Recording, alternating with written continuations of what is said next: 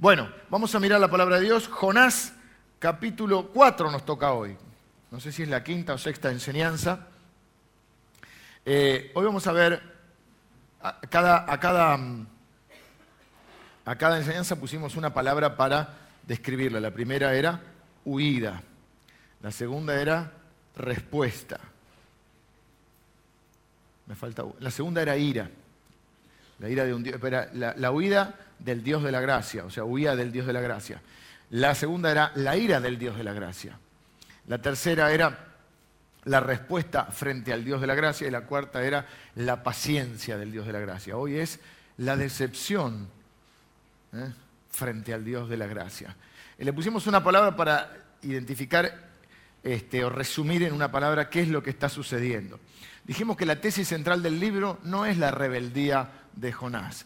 La tesis central del libro es la infinita gracia, paciencia y misericordia de Dios, que hoy la vamos a ver plasmada una vez más en la vida de Jonás. Ya no sé si por tercera o cuarta vez eh, Dios nuevamente teniendo una paciencia infinita. Y por eso la serie se llama En las entrañas de la gracia, porque en realidad más allá de que estuvo en las entrañas de un gran pez, estuvo en las entrañas de ese gran pez porque en realidad estaba en las entrañas de la gracia, porque lo que caracteriza al libro, la tesis del libro, el énfasis del libro es la gracia de Dios. Nosotros creemos eh, absolutamente que dependemos de la gracia de Dios. Somos una iglesia que denominamos una iglesia de gracia. Gracia significa favor inmerecido de Dios, pero no una bendición que Dios te da. Eso está incluido. En realidad, la gracia de Dios es la obra completa que Dios hace en la vida de una persona y es una obra inmerecida. Nadie la merece.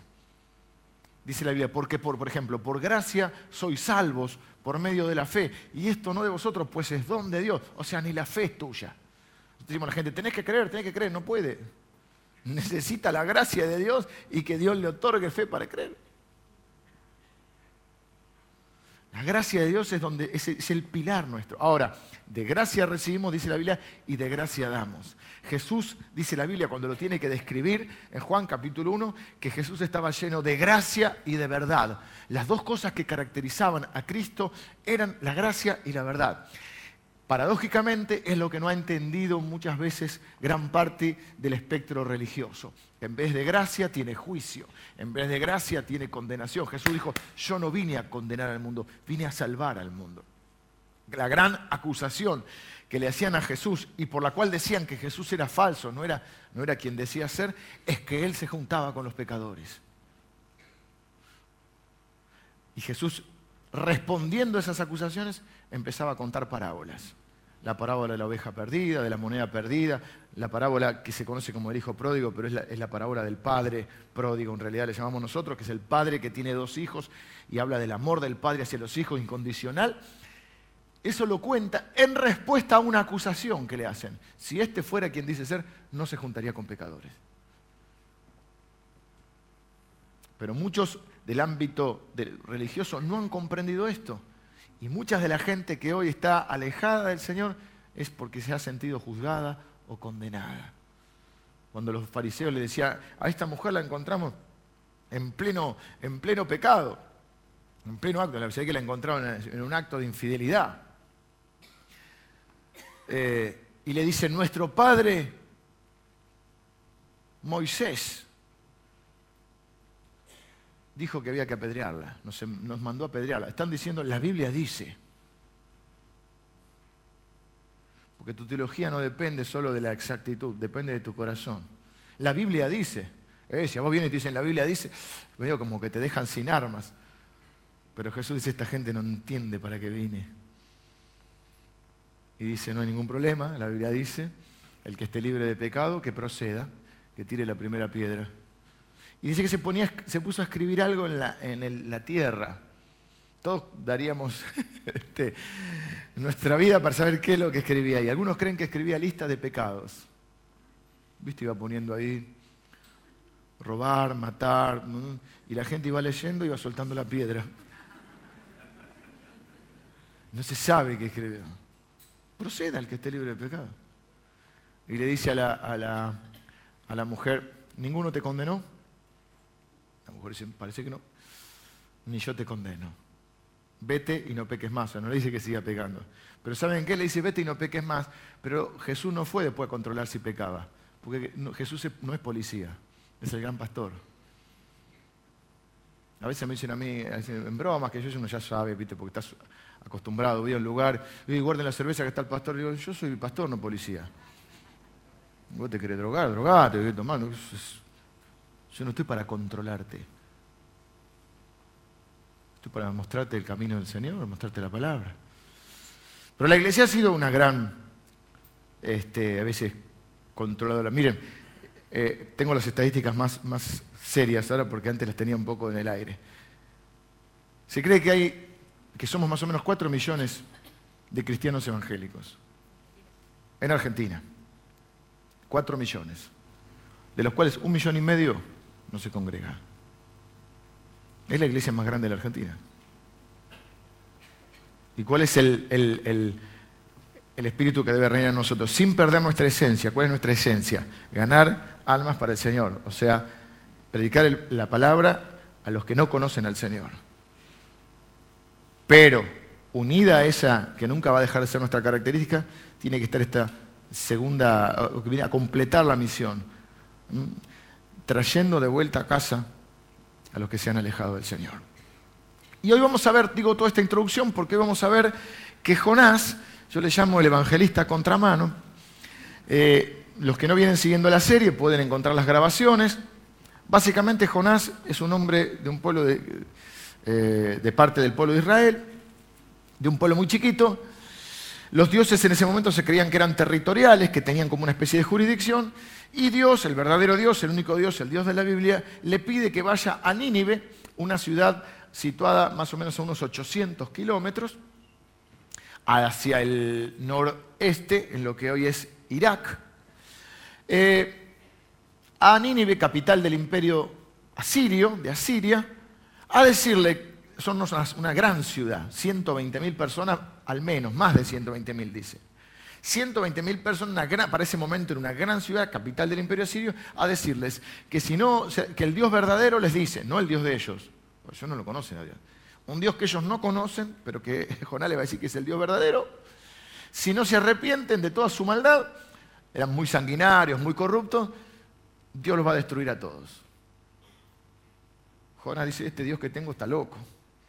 Primero me van a matar. Segundo, no es que ni siquiera duda de la posibilidad de que crean o no crean. Duda de que lo escuchen. ¿Cómo hace para que lo escuchen? Una ciudad que vimos el domingo eh, pasado, recorrerla, atravesarla, tardabas tres días.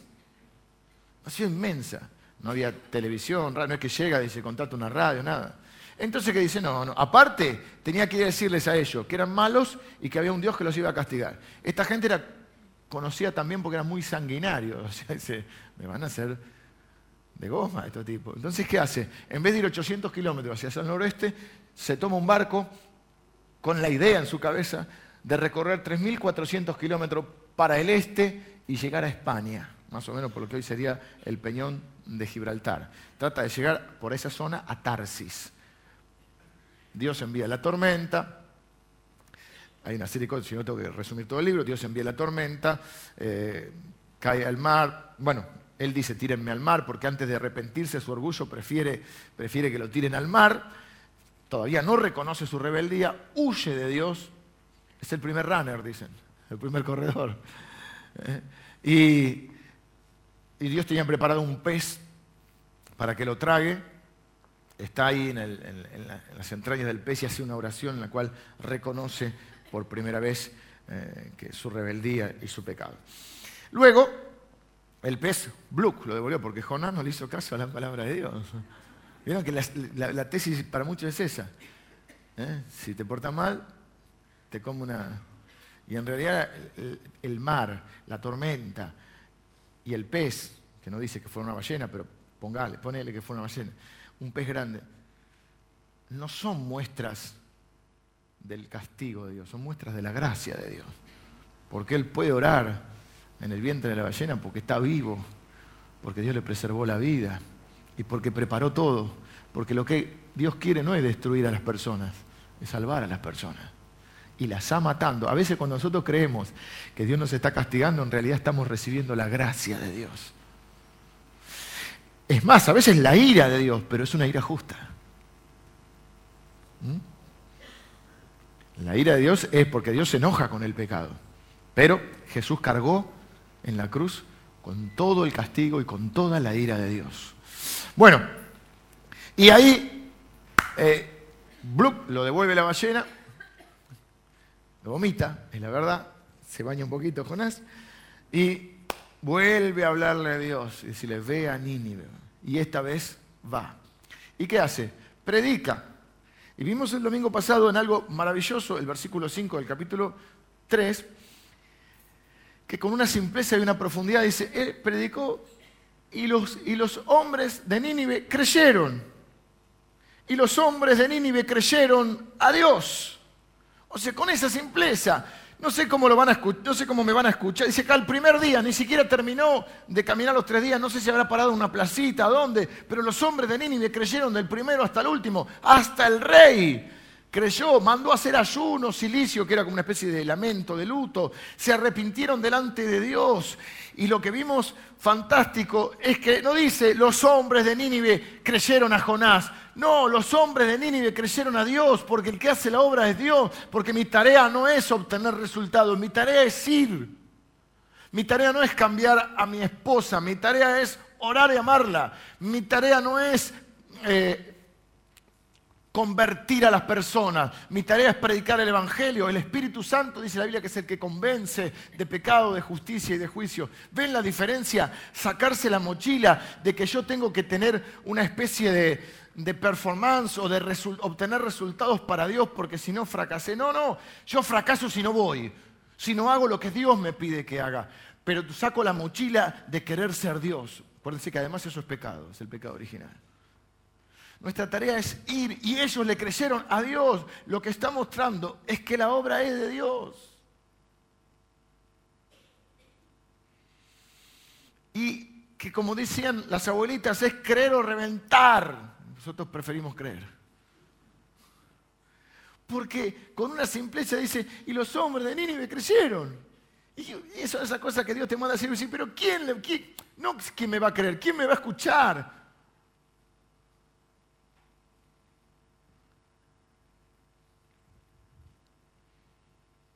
Pero este aquí, que comienza el capítulo 4, ¿y qué podríamos pensar?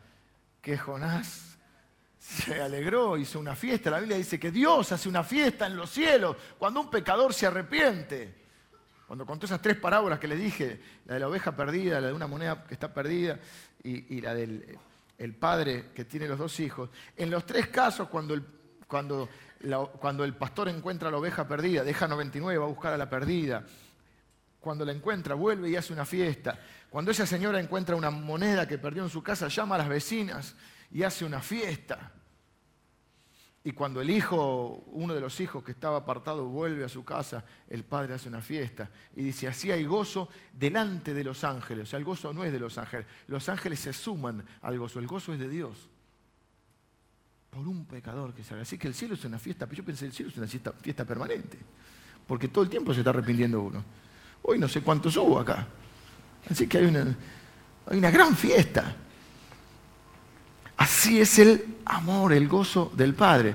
¿Y qué decimos? Jonás se sumó a la fiesta, dijo, me alegro, esta gente se arrepintió, Dios me usó. No, dice que se enojó.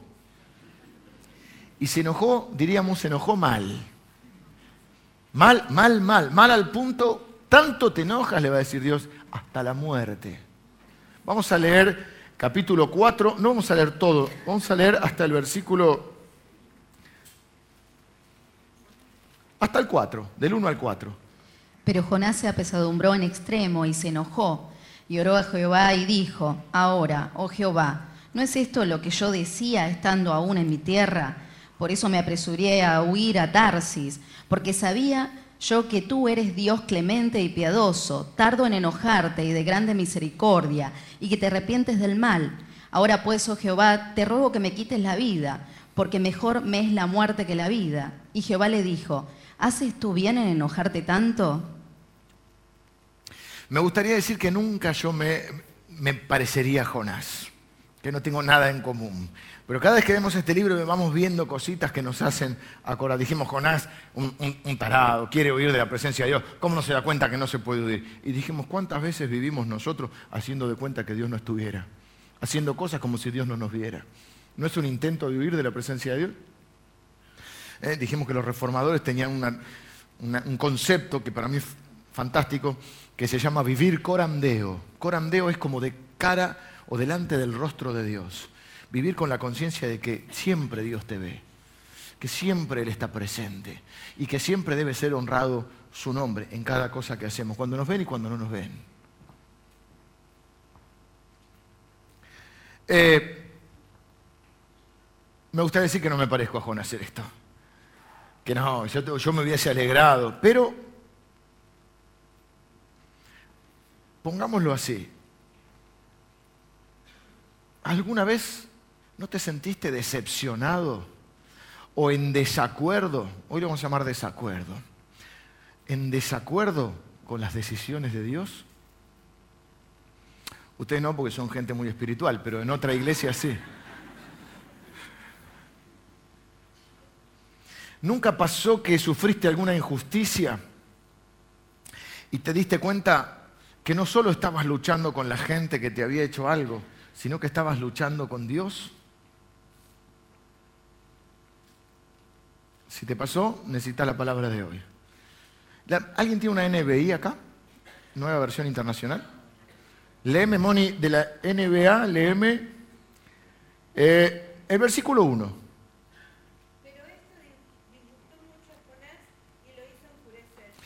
Disgustó mucho a Jonás y lo hizo enfurecerse. O sea, se enojó, dijimos, mal.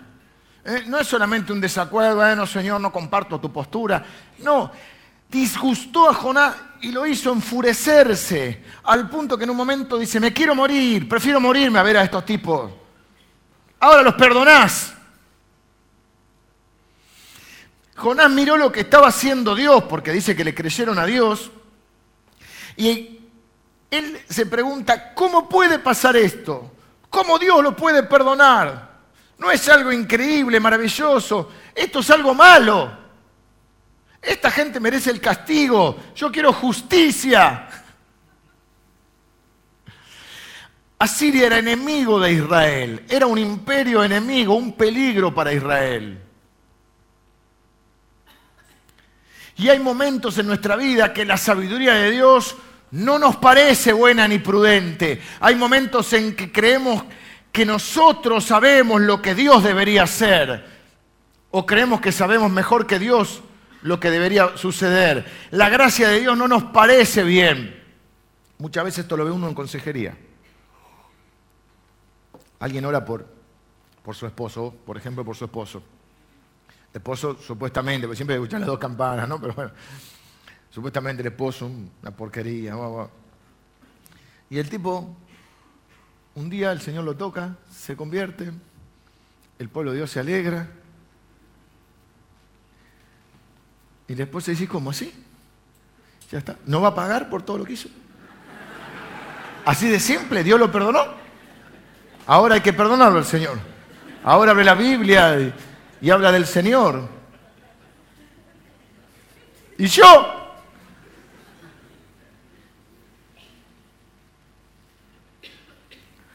Pregunta. Pregunta entre nosotros, total nadie, nadie nos ve. ¿A quién preferirías ver juzgado que honrado? ¿Me explico? ¿A quién preferirías ver castigado que perdonado? Se me ocurren un par de cosas, pero... ¿Hay tal vez en tu vida en tu corazoncito, un lugar donde preferís el juicio a la gracia de Dios? Claro, no le ponemos palabra juicio porque suena muy fuerte, entonces decimos justicia. ¿No te gustaría que Dios haga justicia en algún momento? ¿Sabes es el problema? Que si hace justicia no queda nadie, muchachos. Dios hizo igual en Cristo la justicia, ¿no? Eh, porque Dios es un Dios justo, pero en Cristo castigó los pecados. Pero hay una justicia propia. Y hay una segunda cosa que hace Jonás, que quizá podemos hacer algunos de nosotros, y es que él fundamenta su pedido de justicia en su teología, porque es muy bíblico Jonás. ¿No viste a gente usando la Biblia para matar a otro? Está bien que la espada del Espíritu, pero no es tu espada, hermano, para castigar a otro. Porque él qué dice? Él justifica su rebeldía, su desobediencia, a través de su teología. Yo sabía que tú eres un Dios de gracia, un Dios de misericordia. A ver, espere que lo leo ahí. Por eso me apresuré a huir a Tarsis, porque sabía yo que tú eres un Dios clemente y piadoso, tardo en enojarte y de gran misericordia, y que te arrepientes del mal. O sea, está haciendo una buena descripción de Dios. Su teología es bastante buena, pero el problema no está en la teología, está en el corazón. ¿Sabes cuánta gente dice la Biblia dice y utiliza la Biblia para castigar a algún hermano? y aún para justificar su desobediencia, porque por eso huí.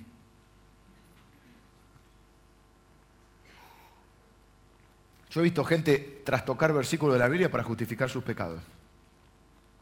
Tenemos que terminar con la basura de la justificación, hermano. Es una basura en todos nosotros. No podemos creer que siempre tenemos razón. No podemos creer que defender lo indefendible. No podemos eh, llegar a discusiones en las que lo único que nos importa es ganar y somos capaces de cambiar los argumentos en el medio de la discusión con tal de ganar. No es lo que la Biblia dice, hermano. La Biblia dice que cada uno en humildad estime al otro como superior a sí mismo. Es en otras palabras, vos sos mejor que yo. Si tu corazón no se somete al plan de Dios, si vos no estás diciendo, Señor, vos sos sabio, vos tenés razón, todo lo que haces es bueno, si tu corazón se alejó del plan de Dios para seguir tu propio plan, vas a utilizar aún tu teología para justificar lo que es injustificable.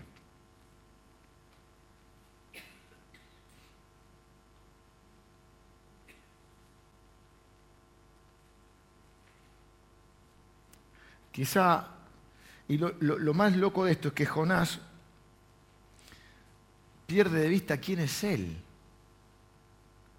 Porque se queja de la gracia que recibe la gente de Nínive y no se da cuenta que es la misma gracia que él necesitó.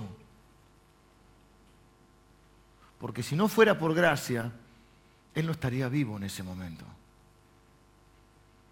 Porque les dije, el libro podía haber terminado en el versículo 3. Y Jonás huyó de, huyó para ir a Tarsis. Dios lo mandó a Nínive. Jonás huyó para ir a Tarsis. Ok, Dios se buscó otro.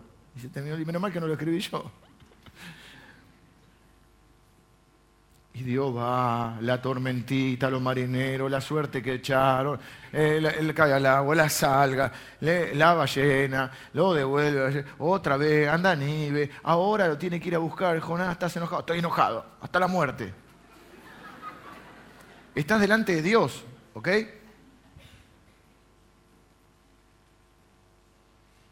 Está quejándose de, la gracia, que es la única razón por la cual Él está vivo. Qué fácil es querer misericordia para nosotros y justicia para los demás. Qué fácil es que nuestros pecados, querer que nuestros pecados sean cubiertos por la gracia y sin embargo que otro pague por sus pecados. Les voy a decir una cosita más para poner algunos ejemplos. Hay padres que le están dando gracias, Señor, por tu perdón, no son capaces de perdonar a sus hijos. Y viceversa. Gracias, Señor, por tu gracia derramada, inmerecida sobre mí. No son capaces de hacer la otra milla por el otro.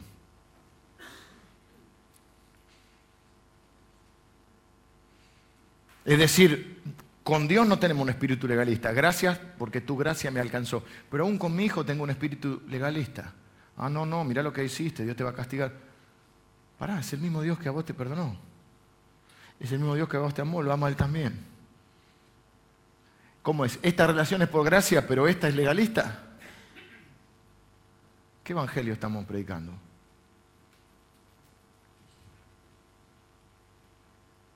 Le damos gracias a Dios por su fidelidad a pesar de nuestras faltas, pero tenemos un, listado, un registro de todas las faltas que el otro ha hecho contra mí.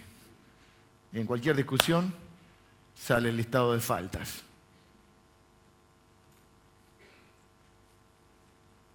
¿Saben qué dice la Biblia? Eh, eh, no me voy a acordar todo, quizá alguno me ayuda.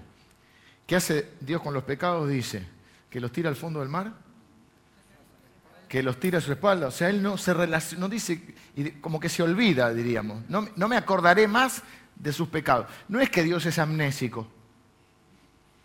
Dios no puede, sabe todo. Imagínate lo que debe ser ese cerebro, no se puede, esa cabeza no se puede olvidar nada. O sea que cuando Él dice que se olvida de sus pecados, Él dice que para mantener una relación de amor con nosotros no está sustentada en el pecado, no está sustentada en lo que nosotros le hicimos a Él, porque la Biblia dice que nosotros eh, ofendemos a Dios a través de nuestro pecado. Es decir, Él no interactúa con nosotros en base a eso. Pero a veces pasa en los matrimonios o en las amistades o en las hermandades.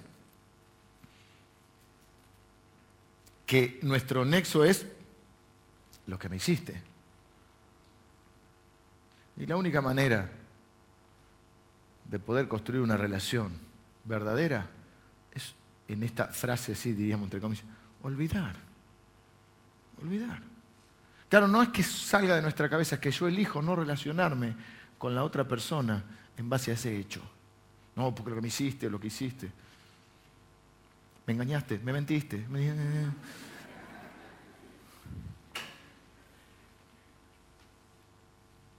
La mejor definición de matrimonio que vengo repitiendo últimamente y que no me acuerdo dónde leí es que es la unión de dos grandes perdonadores.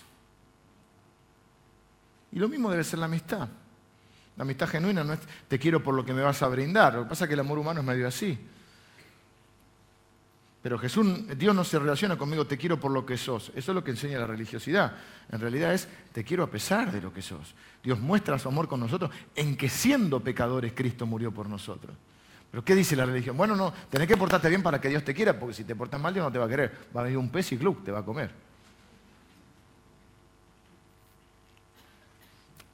Jonás no está feliz, como Riquelme, que está feliz. Jonás no está feliz. No está en paz no está satisfecho.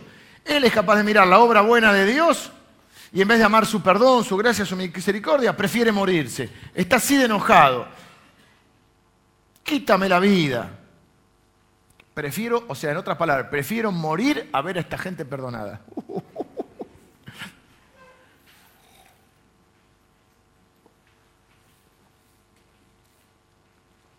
¿Qué le pasó a Jonás para llegar a esta situación? Yo creo, por lo menos veo dos o tres cosas. Primero, ¿cómo pasa el tipo a, querer esto así de la nada? Primero, Jonás era un nacionalista. Nacionalista que también lo podríamos traducir como racista. O sea, él dice, nosotros somos los buenos, el resto son los malos. ¿Sí? Era un nacionalista o un racista. Nacionalista en el sentido que él creía, bueno, Israel es bueno, Asiria es malo. Una generalidad eh, que no es consistente. La Biblia dice que no hay bueno, sino que en realidad todos pecamos, todos somos pecadores y todos estamos necesitados de la misericordia, el perdón y la gracia. Es cierto que, vamos a decir la verdad entre nosotros, tal, después lo editamos. Es cierto que hay gente que es más, parece más mala. Porque uno dice, bueno, yo siempre digo, en realidad no hay buenos y malos. Somos todos malos y hay uno bueno, Jesucristo, y lo matamos, ¿sí? Así, pero en realidad lo que quiero decir es que todos somos pecadores. Ahora, todos somos pecadores, pero hay gente que es mala hay gente que es mala gente. Yo llegué a esta conclusión, no es muy teológica, pero... Eh, o sea, pecadores somos todos, pero algunos son mala gente. Algunos que aún regenerados, o sea, en Cristo, quiere decir, no degenerados, regenerados. Algunos son degenerados también. Pero, o sea, está en Cristo, pero vos ves que es mala gente, o sea, intenta el tipo, pero es malo le gusta hablar mal de los demás, es criticón, es, mala gente. Hace daño donde va a hacer daño. Todos somos pecadores. Bueno, este es un concepto relativo, medio, medio chistoso, medio, medio, no, no es. La realidad, concretamente, que todos somos pecadores, y que necesitamos el perdón de Dios. Jonás que tiene es un nacionalista. ¿Cómo va a salvar Dios? Y después ya entran por ahí otro tipo de... En este caso es por, su nación, pero a otros le pasa con... Hay gente que, odia países... Bueno, miren lo que pasó el, viernes en, París. Gente que en nombre de, su Dios va y mata gente. Hay gente que odia a Estados Unidos, no sé por qué, pero lo odia. Todos los Estados Unidos son malos. Todas nuestras culpas son de, Estados Unidos y del Fondo Monetario Internacional. Hay otros que odian a, los comunistas, otros odian a, los, a los árabes. Hay gente que odia a los judíos. Mucha gente odia a los judíos. Tenga cuidado con eso. Voy a decir algo. No hable mal de los judíos. No hable mal de nadie. Vamos a empezar por ahí. Pero si usted es medio boconcito de hablar mal, cuídese de hablar mal de los judíos. Dios tiene algo especial con Israel. Ojo. Sí, ahora el pueblo de Dios son todos los nacidos de nuevo, pero Israel algo hay con Israel. No se meta con Israel. Hay mucho racismo con los judíos. Hay racismo con los árabes. Vemos un árabe, creemos que ya es un terrorista. Y habrá un grupito de terroristas. ¿Y cuánta gente buena que muere, que sufre bombardeos? Es lo mismo que decir que todos los alemanes son nazis o todos los rusos son comunistas.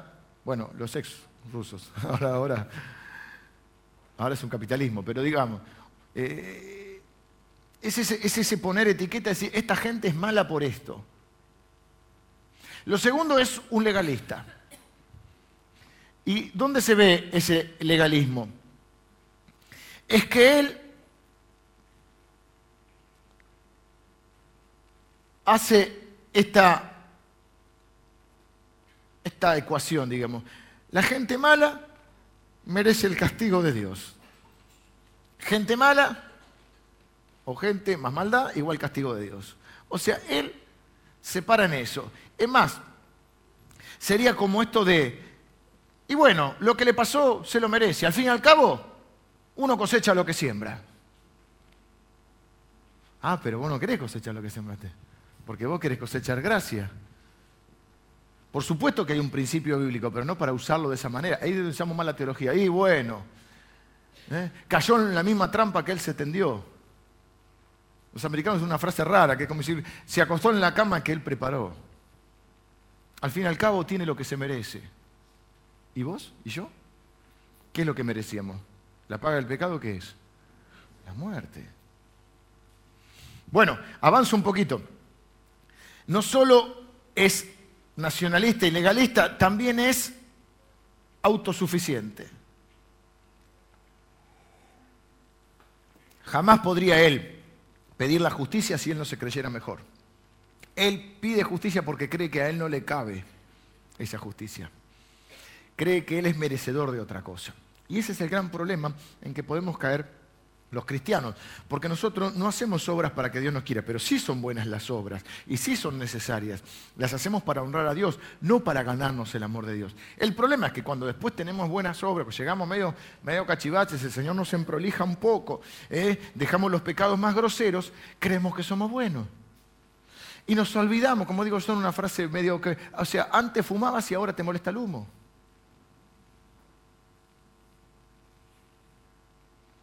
Ahora te volviste el alguacil, el del Evangelio. ¿Qué Evangelio es ese? Nos vivimos riendo de los fariseos y terminamos siendo uno de ellos. Exponiendo a la gente públicamente cuando comete un pecado. Saben que hay lugares que los exponen públicamente. Tipo paredón de fusilamiento.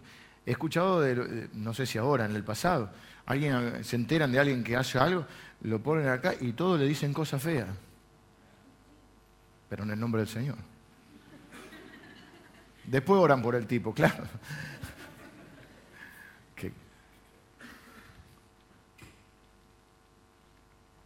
¿Cómo puede ser que este hombre, que más de una vez, más de una vez, eh, ha sido rescatado por el poder de Dios, este Dios que literalmente usó las fuerzas de naturaleza para salvarlo y para restaurarlo, ¿cómo puede ser que él argumente en favor de la justicia en vez de en favor de la gracia? Cuando uno ora pidiendo justicia, se ha olvidado quién es y de dónde lo ha rescatado el Señor. Pero pastor, no es justo lo que me hizo fulano. Y sí, claro que no. Pero eso no te amerita a pedir justicia. si pedís justicia, bancate la que venga.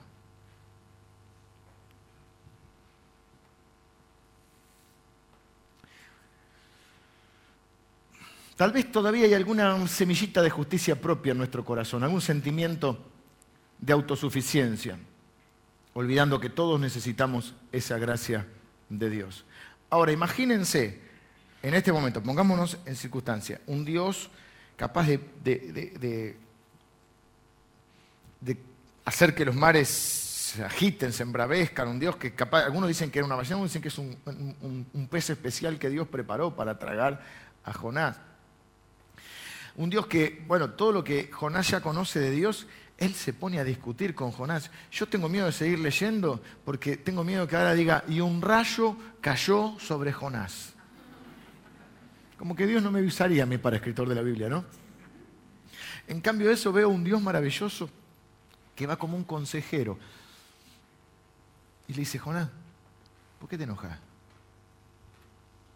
Dios, ya le hablaba por, cuarta vez, no sé, por eso digo que el libro es eso. Yo estaba esperando el rayo. ¿eh? ¿Qué, ¿Qué va a pasar ahora? Y sin embargo, ahí viene el versículo 4, y Jehová le dijo, haces bien en enojarte tanto. Es como si en una, en, en una sesión de consejería, alguien te está contando algo y le decís, haces bien en enojarte tanto.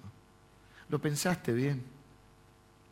Dios le da una oportunidad de pensar un poquito más, de reaccionar, de arrepentirse y decir, no, tenés razón, yo, yo, también merezco. La verdad que la misma gracia que, que yo necesito. Le da la oportunidad de arrepentirse.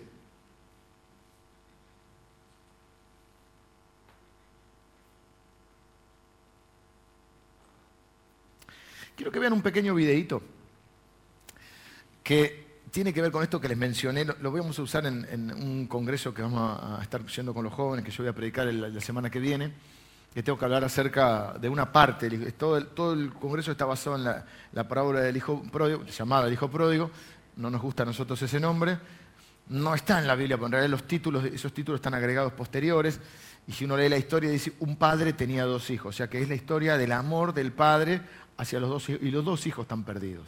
Muchos creen que la palabra pródigo significa perdido y la palabra pródigo significa derrochador o despilfarrador. Y en realidad nosotros creemos es que el padre derrocha amor, por así llamarlo, no es la historia del hijo. Pero quiero que vean esto porque Jonás se parece al otro hijo, al menos conocido.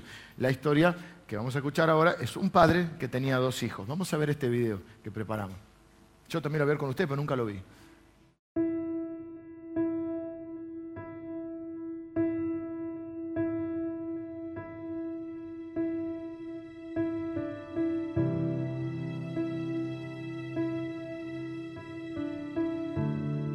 Hombre tenía dos hijos.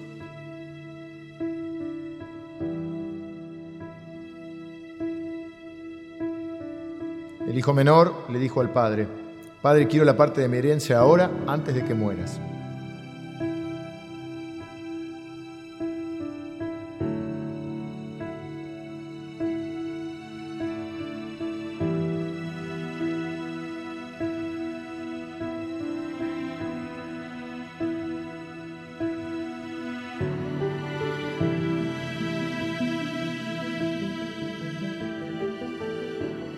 Entonces el padre accedió a dividir sus bienes entre sus dos hijos.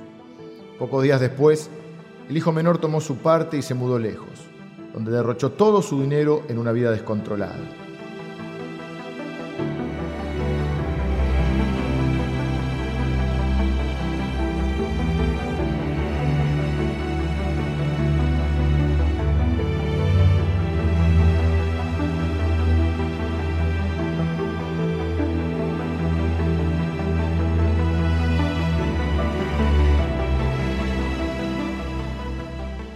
Al mismo tiempo que se le acabó el dinero, hubo una gran crisis económica en todo el país.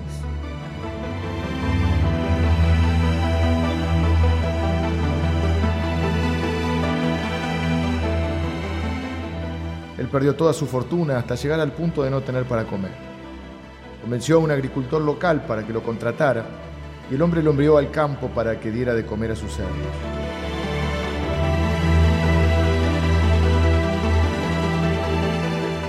Joven llegó a tener tanta hambre que hasta las algarrobas con las que alimentaba a los cerdos le parecían buenas para comer, pero ni eso le daba. Cuando finalmente entró en razón, se dijo a sí mismo, en casa hasta los empleados tienen comida de sobra y acá estoy yo muriéndome de hambre. Volveré a la casa de mi padre y le diré, Padre, he pecado contra el cielo y contra ti. Ya no soy digno de que me llamen tu hijo.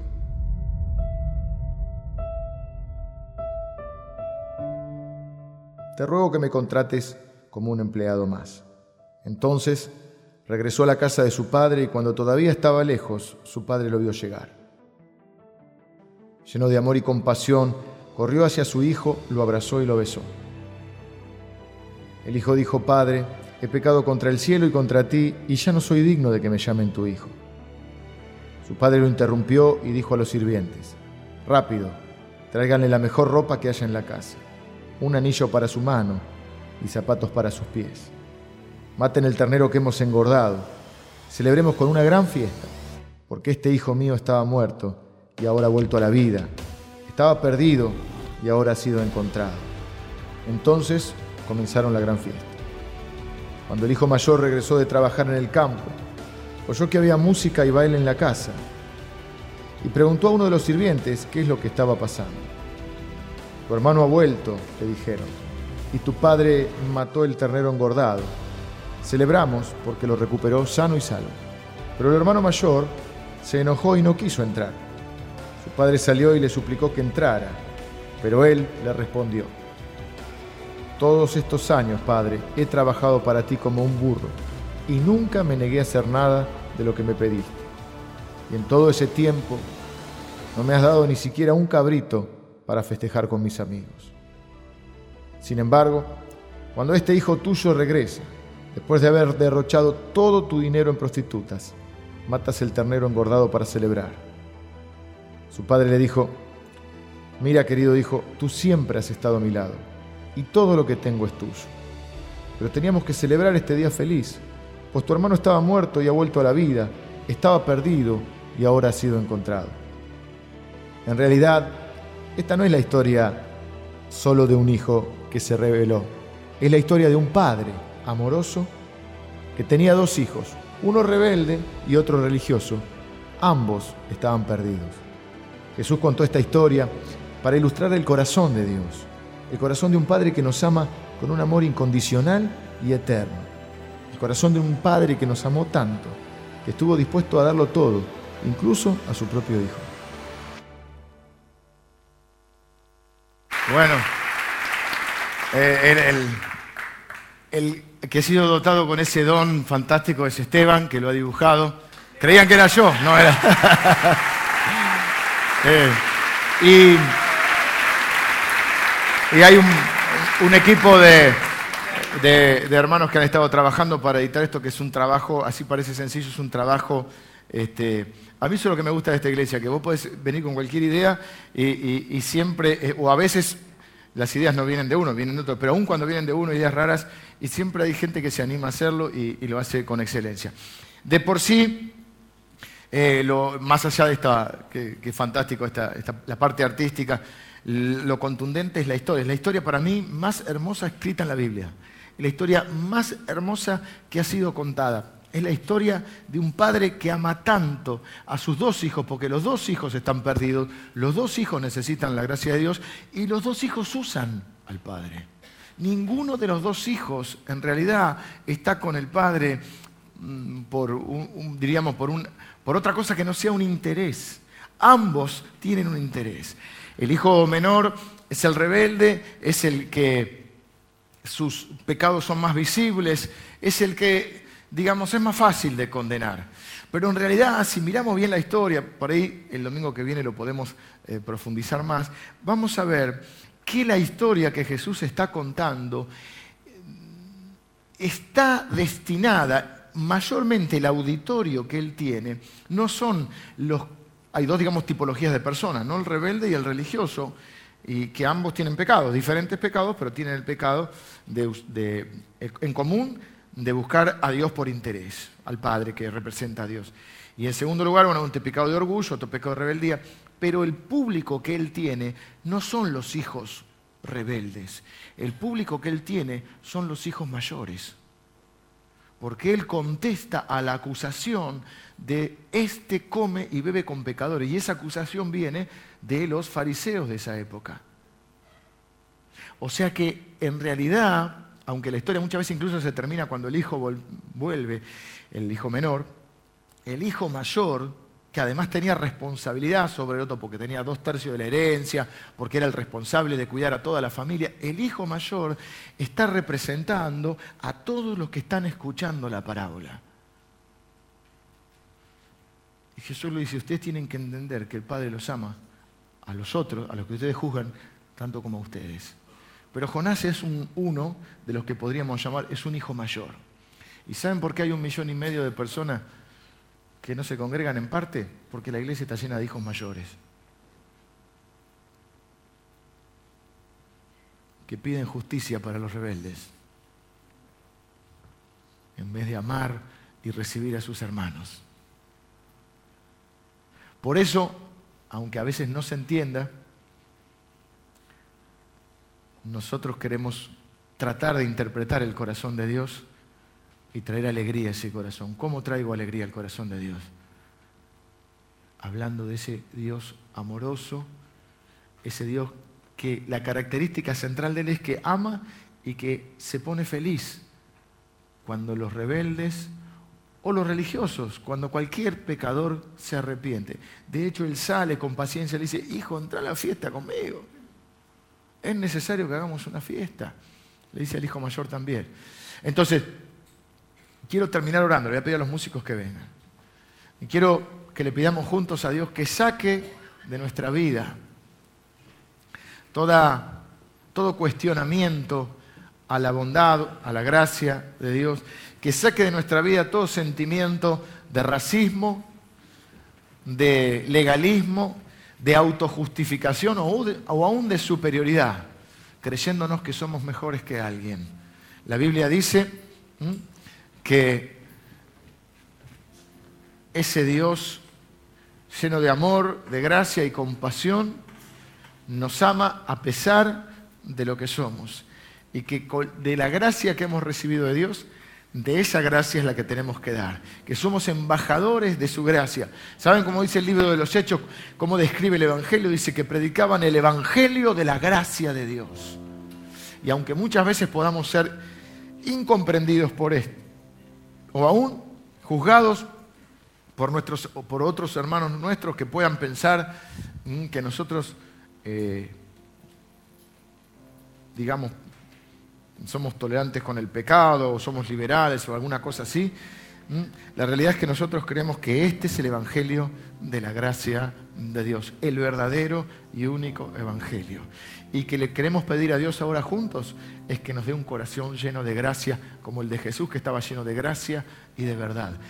Que Dios ponga en nosotros un espíritu de reconciliación para que podamos reconciliar o ser eh, instrumentos en las manos de Dios para reconciliar a la gente con Dios. Claro, Cristo es ese medio, pero nosotros somos los enviados a anunciar a Jesucristo y hablar de que del amor de este Padre que nos ama tanto, que dio a su Hijo. Yo cuento esta historia y digo, ¿a quién te pareces vos en esta historia? ¿Al hijo rebelde o al hijo religioso? Y ponemos muchas características de cada uno. Y uno se puede identificar, son como dos tipologías de personas en esta tierra. Algunos quizás están más, eh, ninguno mejor que otro. Algunos tienen más la tendencia a, la rebeldía, al cuestionamiento, a, la autoindependencia, y hay otros que que tienen esa, tendencia son responsables, eh, son, eh, tratan de hacer las cosas bien, pero los dos necesitan la gracia de Dios. Y después hago una pregunta final. ¿A quién deberías parecerte? ¿A qué hijo deberías parecerte? Entonces hay un tercer hijo en esta historia. Es el hijo que cuenta la historia, que es Jesús, el Hijo de Dios, a Él deberías parecerte. Él es el modelo que nosotros seguimos. Y ese Jesús, dice la Biblia, que estaba lleno de gracia y de verdad. No veo en toda la escritura una sola vez donde Jesús esté condenando a un pecador arrepentido. Con lo único que Jesús se enojó mal fue con los que justamente querían condenar a otros. Y dice la Biblia que Jesús dijo, al que a mí viene, yo no le echo fuera. Que Él nunca desprecia un corazón humilde y quebrantado. Entonces vamos a orar para pedirle al Señor que llene esta congregación de amor, de gracia, de misericordia, de un espíritu de restauración, de reconciliación, de redención, que si, al, si en algún rastro queda en nuestro corazón de juicio, de justicia propia, de orgullo espiritual, de creernos quizá superiores a otros, que Dios quite de nosotros todo eso y que nos dé un corazón humilde, un corazón como el de nuestro Señor, un corazón amoroso, por lo menos que se parezca un poquito, porque ese es nuestro modelo a seguir. Queremos ser como ese hijo. Y que cuando miremos la vida de nuestros hijos, de nuestros esposos, nuestros hermanos, nuestros vecinos, nuestros amigos, no tengamos una mirada de juicio, de condena, una mirada, diríamos, casi despectiva, sino que tengamos una mirada de amor, una mirada de comprensión, sabiendo que la gracia que esa persona necesita es la misma gracia que hemos necesitado y necesitamos nosotros. Que si no fuera por la gracia de Dios, vaya a saber uno dónde estaríamos. Yo le doy gracias a Dios por este libro pequeño de la Biblia, porque ver a Dios una y otra vez y otra vez y otra vez buscando a los suyos, teniendo paciencia, un Dios que con un dedo podría destruir el mundo entero, un Dios que viene una y otra vez a ofrecernos su amor, su perdón, su misericordia. ¿Querés orar conmigo? ¿Querés sumarte al desafío de ser una iglesia que encarne esta gracia y este amor del Señor? Que cada persona que llegue a este lugar no se sienta ni mirada, ni juzgada, ni evaluada, sino que se sienta amada por el Padre, amada por Jesús y amada por nosotros, que somos sus hermanos. Que en este lugar, este lugar nunca se transforme en el tribunal de los hermanos, que este lugar sea la familia de los hermanos, que en este lugar cada persona que haya hecho lo que haya hecho, encuentre en este lugar el perdón de Dios, la, redención de su vida, la restauración si es el caso, y que encuentre hermanos que están dispuestos a hacer una gran fiesta, porque había uno que estaba perdido y ahora ha sido hallado. Vamos a orar juntos. Señor, te doy gracias por tu palabra, por tu inmenso amor, tu inmensa gracia. Te doy gracias, Señor, porque no nos has dado lo que merecíamos, que era la muerte definitiva, sino que nos has dado vida eterna en Cristo Jesús. Gracias, Señor, porque tu palabra nos muestra y nosotros recibimos tu palabra, que somos los primeros necesitados de esa gracia, de ese perdón, de esa misericordia y de ese amor. Señor, erradica de nuestra vida toda semilla de justicia propia, de autosuficiencia, de orgullo espiritual, todo, todo rasgo de, de condena hacia los demás o de juicio hacia los demás. Señor, danos mayor humildad. Danos, Señor, un espíritu de gracia, un espíritu perdonador, un espíritu humilde. Danos, Señor, amor para poder eh, cobijar, recibir, abrazar a todas esas personas a las cuales tú estás llamando y tú estás sabiendo que van a volver. Que este lugar se transforme en una verdadera casa del Padre donde puedan llegar los heridos, donde puedan llegar los perdidos, donde puedan llegar los alejados, los que están sufriendo.